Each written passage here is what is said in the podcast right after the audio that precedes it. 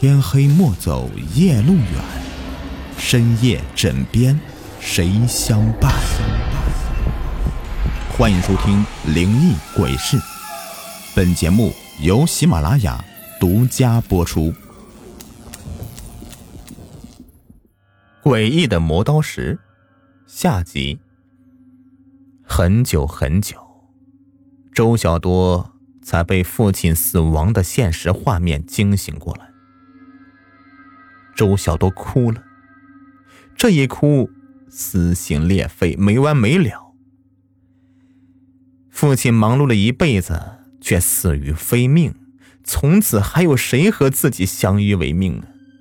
没有人能劝得住周小多，他抱着父亲的尸体，恨不得跟父亲一起去算了。就当他擦了一把眼泪的时候，忽然一个黑乎乎的东西。闯入他的视线，他看到尸体三米以外几个人的身后躺着一块石头。那不就是昨天晚上在房间里面作祟的磨刀石吗？不是被丢到了冰水塘里面了吗？怎么会出现在这里呀？那么，父亲的死是不是和这块磨刀石有关系呢？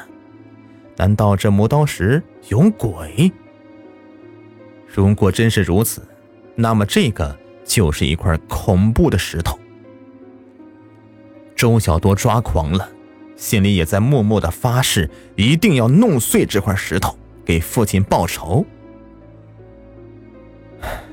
想想其实也挺可笑的，别人的仇怨都是人，而他们父子俩的仇怨，却是一块邪门的石头。找人抽出父亲喉咙里面的刀。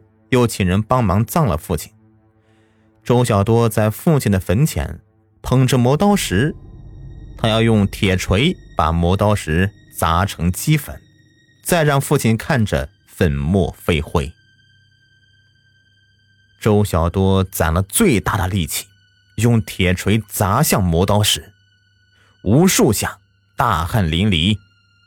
可惜的是，磨刀石坚硬胜铁。没有丝毫破碎之处，并且每砸一次的撞击声都似魔鬼的笑声，叫人头皮发麻。周小多看着磨刀石，冷冷的说：“你是块石头，我却拿你无可奈何。你害死了我父亲，上天入地，我都要把你砸成粉末。”不知怎么的。周小多的头脑一昏，竟然晕倒了过去。迷迷糊糊中，周小多觉得自己在漂浮，有一个急切的声音在叫：“多多，多多，你过来，我是你爸。”周小多寻找声音的来源，看见父亲在一团迷雾后面，着急万分，他赶紧跑过去，抱住父亲肩膀，大哭。爸，我以为你不在了呢。周明海眼泪滚滚的说：“我确实是不在了。你赶紧走，不要再找那块石头的麻烦了。那是邪物，害死了我，也会害死你的。赶紧走啊！你赶紧去学校，我去呀。”周明海说的很着急，还推了小多一把。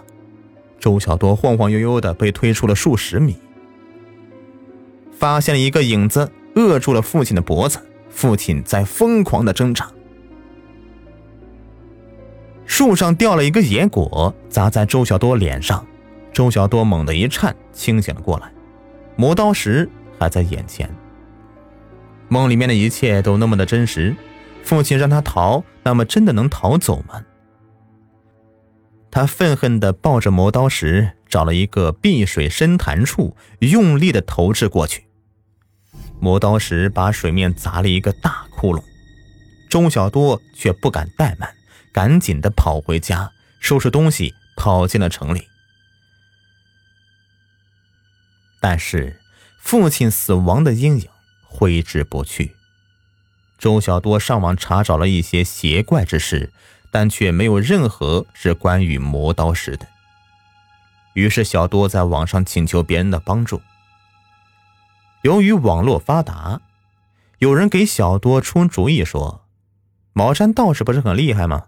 不如亲自去茅山一趟，请求化解磨刀石结。”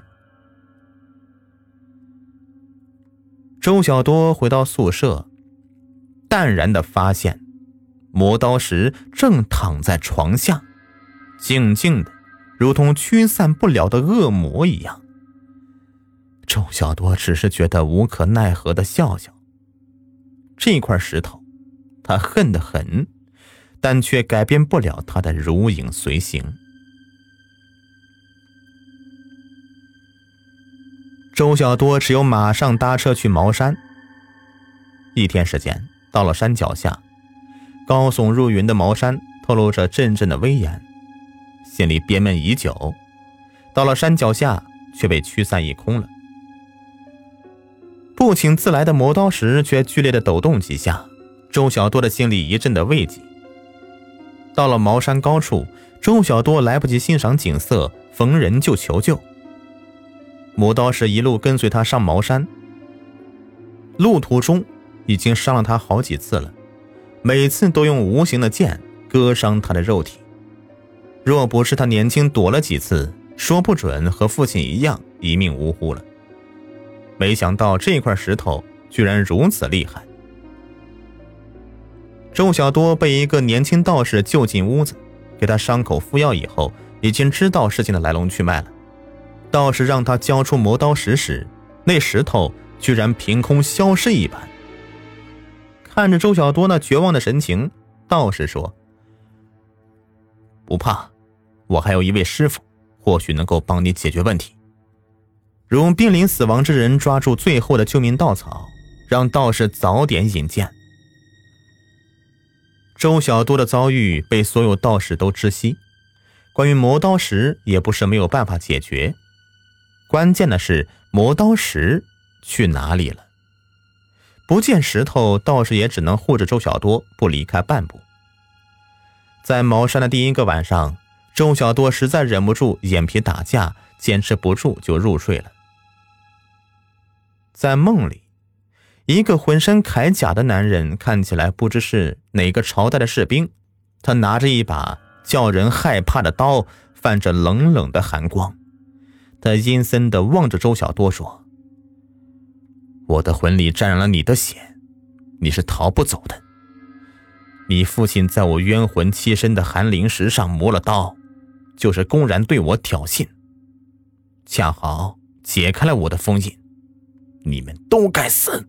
说完，那刀稳稳地劈向周小多。周明海不知何时一把抱住了铠甲鬼魅的胳膊，呼喊道：“赶紧醒来，赶紧！”周小多太累了，他拼命地想睁开眼睛。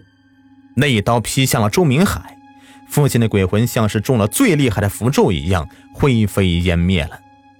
周小多猛然一惊，醒了，顺手抱起背下的磨刀石，大呼道。救命！救命啊！